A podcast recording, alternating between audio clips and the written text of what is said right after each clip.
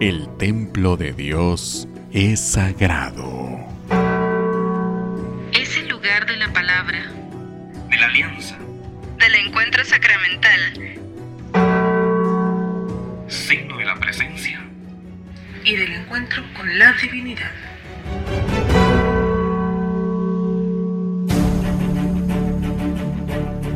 Durante los próximos minutos, la Hermandad del Señor Sepultado de Santo Domingo nos invita a tener un encuentro con Cristo a través de leyendas, hechos y sucesos, familias y devotos, servicio y entrega, fe y espiritualidad. La Hermandad del Señor Sepultado, escribiendo una página más en el infinito libro de más de 400 años de devoción. Un encuentro con el Cristo del Amor, el programa de radio. Ustedes son ese santuario. La Hermandad del Señor Sepultado de Santo Domingo les da la más cordial bienvenida al programa Un Encuentro con el Cristo del Amor, hoy miércoles 25 de marzo del año del Señor 2020. En el espacio musical escucharemos la Marcha Los Pasos, la cual es una de las más reconocidas en el pentagrama fúnebre guatemalteco. Asimismo, tendremos una cápsula de hechos históricos de nuestra hermandad a cargo del hermano César Hernández. Sin más preámbulo, damos inicio a la presente edición de Un Encuentro con el Cristo del Amor. Bienvenidos. El programa Un Encuentro con el Cristo del Amor cuenta con el apoyo de las siguientes marcas. El nuevo refresco pop y anímate. Quítate la sed, refrescate. Disfruta. Toma todos sus sabores. Nuevo refresco pop. Explosión de frescura y sabor. De venta en tiendas, abarroterías y supermercados. Reduzca el riesgo de infección por coronavirus siguiendo estas recomendaciones.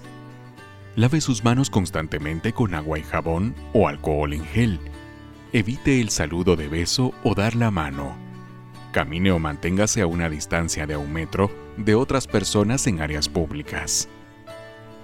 Si presenta síntomas respiratorios, tos, fiebre, congestión nasal, dolor de cabeza o garganta, realice lo siguiente. Acuda a un médico o establecimiento de salud más cercano. Cubra con un pañuelo su boca o practique la técnica del antebrazo al toser o estornudar. Utilice mascarilla en caso de estar enfermo. No se automedique. Vivamos esta cuaresma y Semana Santa con responsabilidad.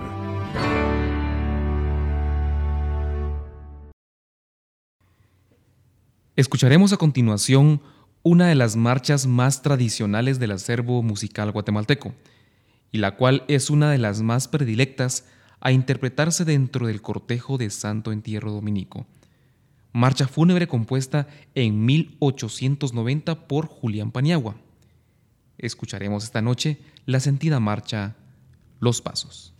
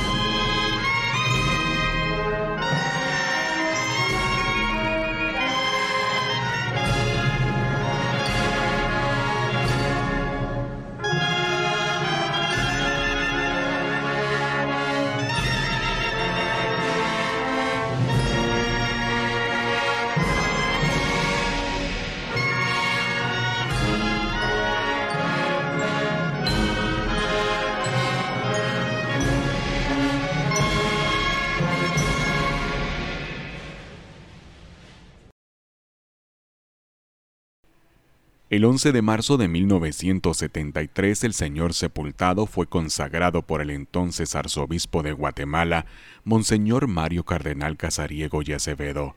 Como parte del rito, la imagen fue ungida, haciéndole cruces en los pies, manos y frente con el óleo sagrado. Un par de años después, para dejar constancia del acto de unción de su consagración, la junta directiva de ese tiempo aprobó mandar a hacer las cruces, las que se hicieron en forma parecida a una mancuernilla y que atravesaban las llagas del Cristo del Amor.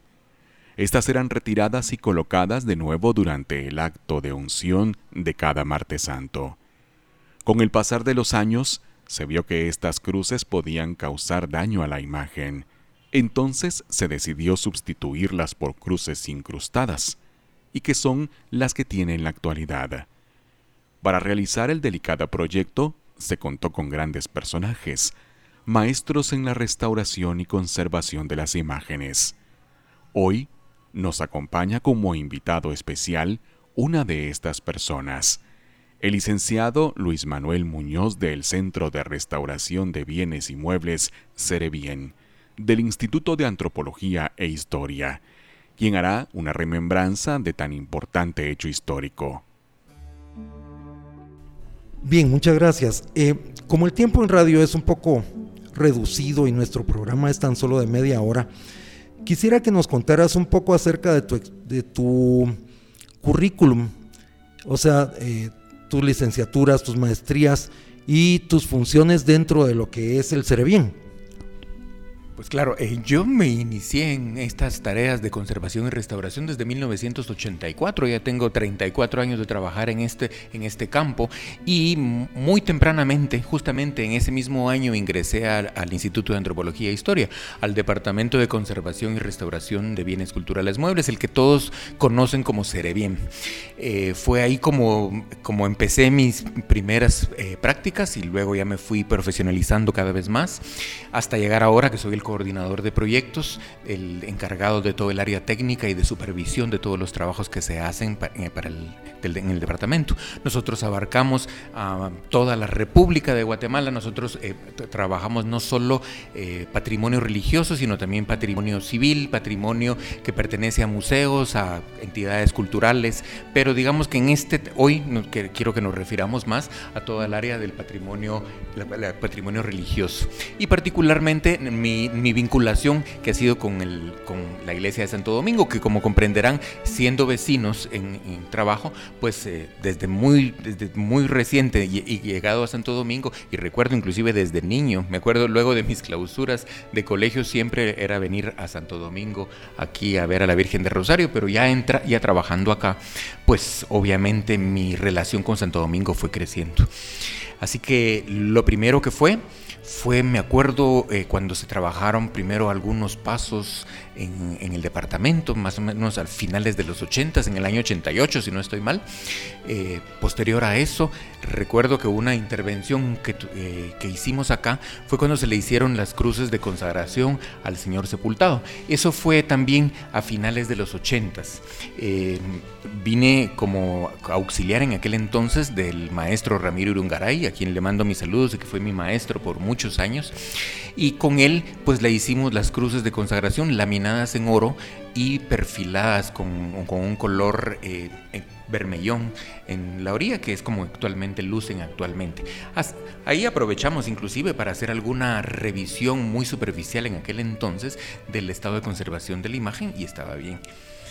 Eh, luego, pues eh, sí, pasaron más años, los años y ya eh, yo me relacioné más con Santo Domingo porque trabajé ya en forma particular otros pasos ya en la década de los noventas.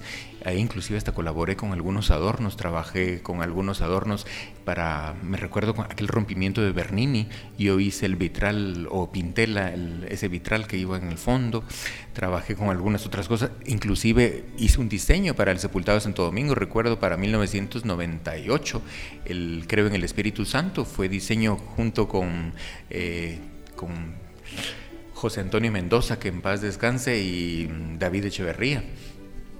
Y luego pues ya me vinculé también con el área de, con la parte de la, con Nuestra Señora de la Soledad, que eso es otro tema. Pero aquí podríamos hablar muchas cosas. Eh, recuerdo también que cuando eh, tenían alguna duda sobre el estado de conservación, pues vinimos a hacer unas evaluaciones a la, a la imagen del Señor sepultado. Eh, inclusive lo trasladamos de aquí de la capilla para una clínica privada para hacerle una serie de, de, diagnósticos radiológicos y se le hizo una serie de radiografías para estar seguros del estado de conservación porque había una leve fisura que circundaba todo el cuello de la imagen. Entonces eso preocupaba a los directivos de aquel entonces. Afortunadamente pues nos dimos cuenta que era bastante superficial. En aquel entonces nosotros lo que sí recomendamos era la sustitución o la, el cambio por mejor forma de iluminación dentro de la urna, porque si se recordarán esa urna estaba iluminada con, aquellos tubos de gas neón y el gas neón desafortunadamente, bueno, era lo que estaba en uso en aquel entonces, el gas neón en aquel entonces eh, era muy útil, iluminaba muy bien, pero desafortunadamente tiene una enorme carga de, luz, de radiación ultravioleta. La radiación ultravioleta lo que hace es degradar los pigmentos. Al degradar los pigmentos, los primeros que degrada son los pigmentos en tonalidades cálidas. Es decir, empieza a destruir todos los colores que van hacia el carmín, hacia los vermellones, hacia los, eh, los ocres, y entonces va dejando todos los tonos fríos sumado a la suciedad que va acumulando el Señor sepultado, por eso es que actualmente podrán notarle como secuela de todos esos años este, esta tonalidad un poco eh, grisácea, verdosa que tiene el Señor sepultado y que no es necesariamente el color original de la imagen. De hecho, eh, si se percatan cuando se hace la, la, unción del Señor sepultado y se exhibe todo el cuerpo completo, notarán, notarán la pequeña diferencia que hay entre manos, pies y rostro con relación al resto del cuerpo. Eso llama la atención y eso será pues para un proyecto a futuro que se haga alguna intervención mayor. Afortunadamente para la imagen está resguardado dentro de una urna todo el año y es procesionado dentro de otra urna y eso lo ayuda a que su conservación sea mucho más adecuada.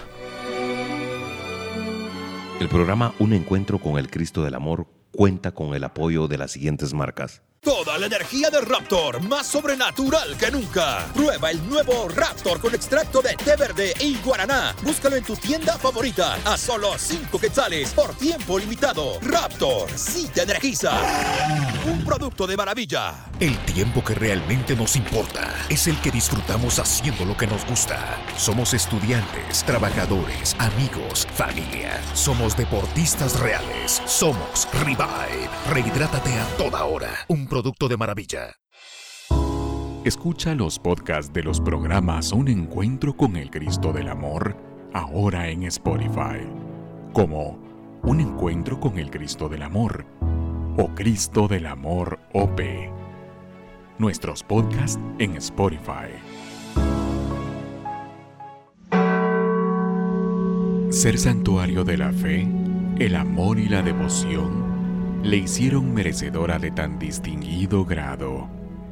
Desde 1970, Basílica de Nuestra Señora del Rosario.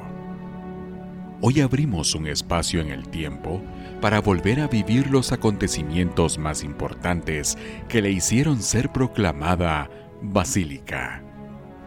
En la voz del licenciado Mario Alvarado.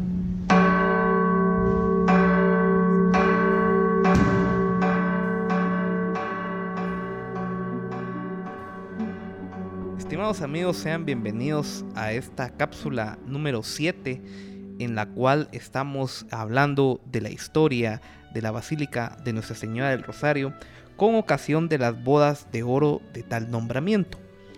En esta ocasión hablaremos un poco de la historia de la procesión de Viernes Santo del convento y templo de Santo Domingo, para lo cual nos hemos abocado a un libro de Héctor Humberto Samayoa Guevara titulado Los gremios de artesanos en la ciudad de Guatemala 1524-1821. En este sentido, pues debemos de acotar de que el Santo Entierro de Santo Domingo es uno de los cortejos procesionales más antiguos que existe de este tipo en América Latina, a tal grado de que en el año de 1595 se tuvo que llevar a cabo un acuerdo entre los frailes franciscanos y dominicos por la disputa que existía en cuanto al recorrido del cortejo del Santo Entierro. El acuerdo al que se llegó fue que el acto del descendimiento se iba a realizar en el convento de San Francisco y un pequeño cortejo procesional por el atrio y el cortejo mayor de la ciudad, el cual acudían las máximas autoridades de la época, iba a ser en el convento de Santo Domingo. Con esto podemos datar los inicios del cortejo procesional de Santo Domingo a mediados del siglo XVI. Pero para ahondar más datos, recorrimos a Héctor Samayoa, quien nos cita lo siguiente. En el año de 1650 empezó a celebrarse el Santo Entierro de Cristo con mucha solemnidad, la cual ha sido fervorosa en la ciudad de Guatemala.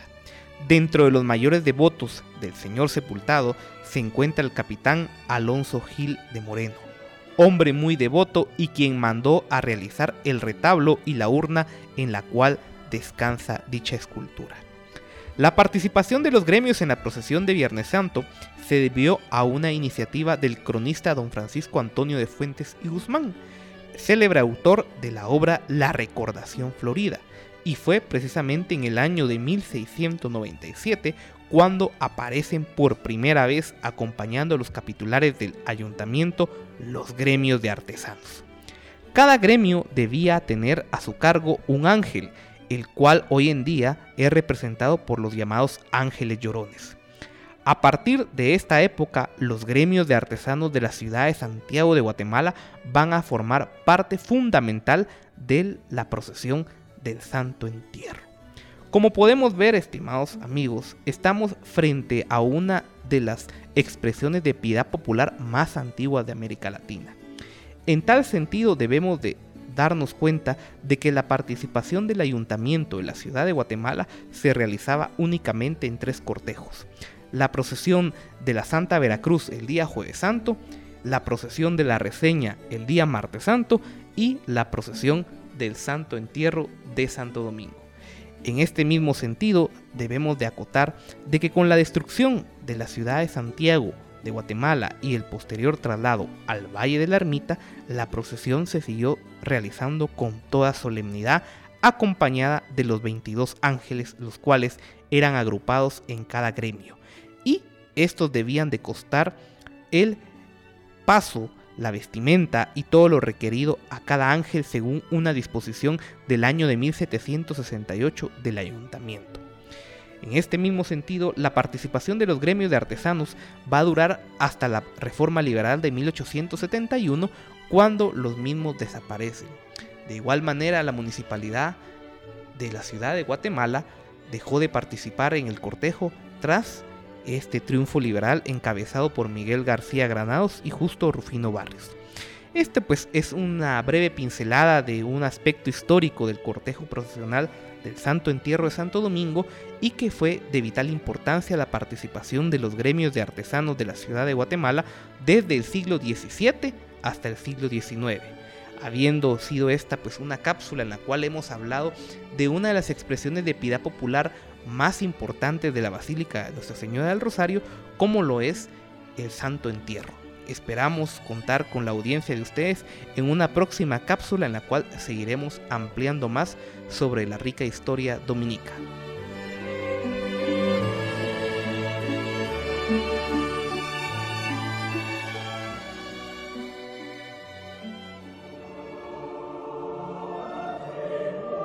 Eh, Luis Manuel, has dicho tanto en tan, tan, pocos minutos.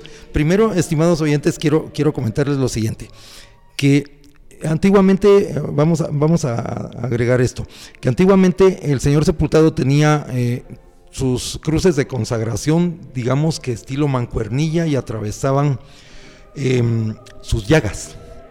Así es como tenía él sus cruces de consagración.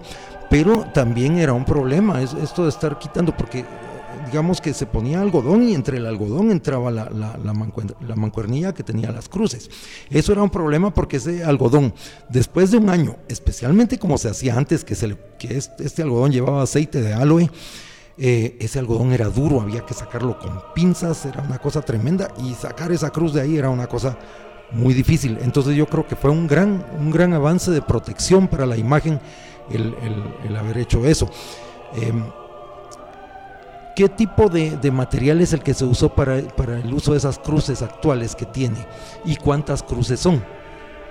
En realidad, y, voy a hacer un paréntesis en esto, efectivamente creo que lo que más hemos agradecido y creo que todos lo vamos a agradecer siempre es que aquí en la hermandad se ha puesto mucha atención a la conservación de la imagen y, eh, en darle las mejor, los mejores cuidados. Eh, además han hecho eco de las recomendaciones que hemos dado, porque lo que les mencionaba de la luz, efectivamente en el, en el, inmediatamente se cambiaron para una mejor iluminación, se cambió externa, ahora utiliza iluminación LED que es mucho mejor. Con relación a la unción, por ejemplo, también se cambió. Eh, en aquel entonces ustedes recordarán que la unción se hacía directamente sobre la imagen aplicando aceites y eso era un problema. Era un problema porque inclusive encontramos algunas gotas suspendidas, eh, ya cristalizadas en el, sobre el encarnado de la imagen. Ahora sabemos que la unción no la vamos no, no, no, no es la idea eh, retirar esta ceremonia porque es parte de nuestra tradición y entonces mataríamos esa parte importante. Pero debemos de encontrar ese equilibrio para hacerlo justo con, con la ceremonia que, pertenece a la parte devocional con el área técnica que pertenece al área de patrimonio, ¿verdad?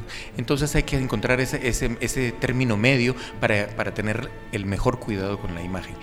De esa cuenta, lo mismo que comentabas sobre las cruces de consagración, realmente eran un problema, rayaban inclusive algunas veces parte del encarnado y por eso se decide hacer esto. Como les había comentado, fue hecho con laminía de oro de 23 quilates, hecho así, es decir, pegado con un barniz Luego esto se deja secar, se barnizan y luego se perfiló, es decir, se le hizo un delineado a esas, esas eh, cruces con una pintura de óleo en color eh, carmín muy intenso para que, para que resaltara.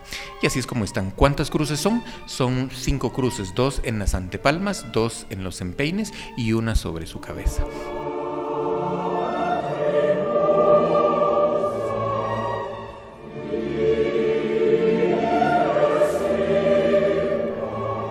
Agradecemos a nuestro hermano César Hernández y a Luis Manuel Muñoz por los aportes históricos que nos han dado en este programa para la noche de este miércoles 25 de marzo.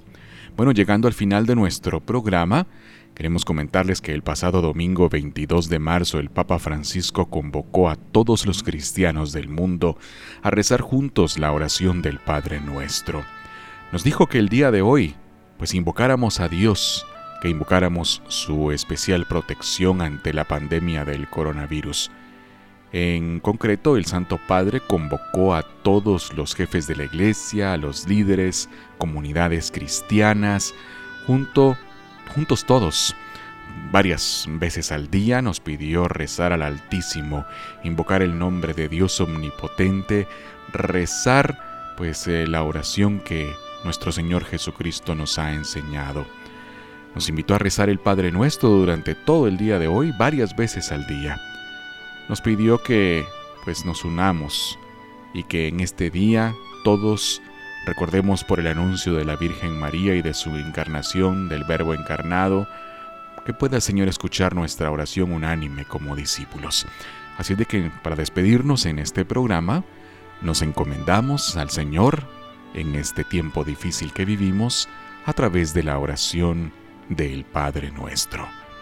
Que por medio de esta oración universal tengamos en esta noche un encuentro con el Cristo del Amor. Hasta el día de mañana.